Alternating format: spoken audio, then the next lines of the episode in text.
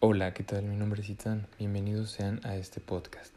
En esta ocasión, en este episodio, abordaremos el tema de la radio y cómo es que influye en la educación, cómo es que nosotros como docentes podemos utilizarla para poder influir en el aprendizaje continuo de cada uno de nuestros estudiantes. Te invito a que escuches este nuevo episodio. Es una opinión personal, pero estoy seguro que podrá aportar algo nuevo a tu práctica docente.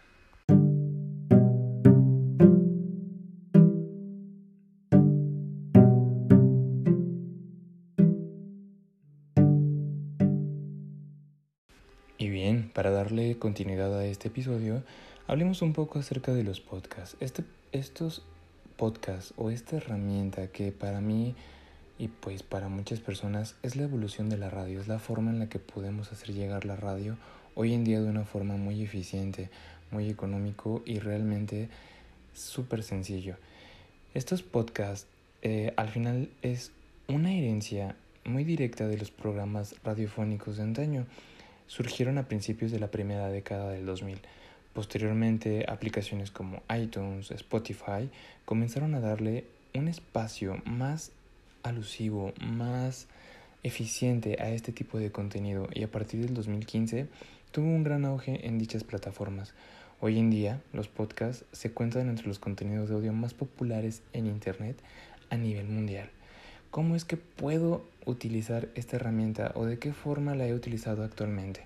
Bueno, he tratado de impulsar a, cada uno de mis estudiantes a participar de forma más diversa en el aula. ¿De qué forma? Les doy el tema de opinión, les digo, aquí está tu tema, hazme un podcast con una reseña y cuéntame un poco más acerca de lo que tú como estudiante opinas acerca de tal tema. Esto les da la libertad de que ellos puedan expresar sus opiniones, que puedan ellos introducirse en esta herramienta tan, tan eficiente que es el podcast, para que a su vez que están dando una opinión acerca de un tema de interés acerca de la materia, puedan utilizar herramientas como Anchor, como Audacity o cualquier otro tipo de herramienta para grabar el podcast. Entonces, considero que estamos abarcando dos puntos bien importantes. En mi experiencia docente he dado la materia de producción radiofónica y en esta materia siempre les explico el paso a paso de cómo crear un podcast, desde el guion radiofónico, desde la presentación, desde la introducción y todo lo que conlleva hacer un podcast de manera eficiente para poder captar la atención de pues de todas las personas del público objetivo al que quieras dirigir tu podcast. Entonces, yo considero en mi experiencia que este tipo de herramientas es muy eficiente a la hora de darle una participación más activa a cada uno de los estudiantes. Le das la libertad creativa, le das las herramientas para que ellos puedan decidir de qué forma trabajarlo.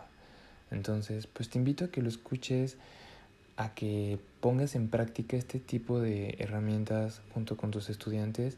Estoy seguro que el resultado será excelente, será una manera muy muy buena de poder llevar a cabo una buena interacción con tu, con tu grupo.